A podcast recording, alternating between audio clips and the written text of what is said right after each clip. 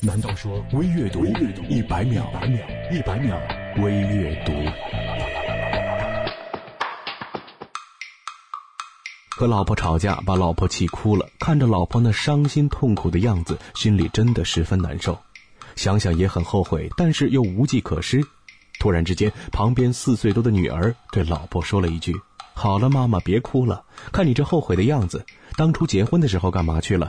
谁让你嫁给他呢？”眼高手低将会一事无成，不要像玻璃那样脆弱，要像水晶一样透明。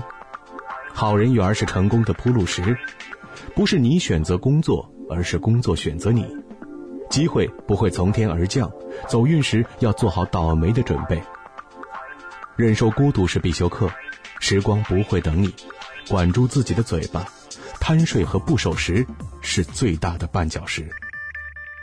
其实我很累了，我习惯假装开心，假装难过，假装在意，假装无所谓。习惯了一个人面对所有，我可以在很痛的时候说没关系，我可以在难过的时候说无所谓，我可以在寂寞的时候哈哈大笑，我可以在绝望的时候说世界依然美好。我只是希望在我开始抱怨上天的吝啬时，有个人可以对我说：“我心疼你。”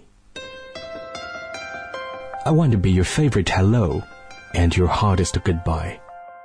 我想成为你最喜欢见到的和最不舍得说再见的那个人。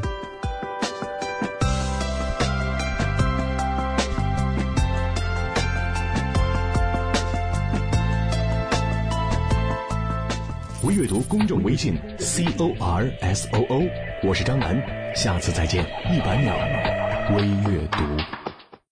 本期节目播放完毕，支持本电台，请在荔枝 FM 订阅收听。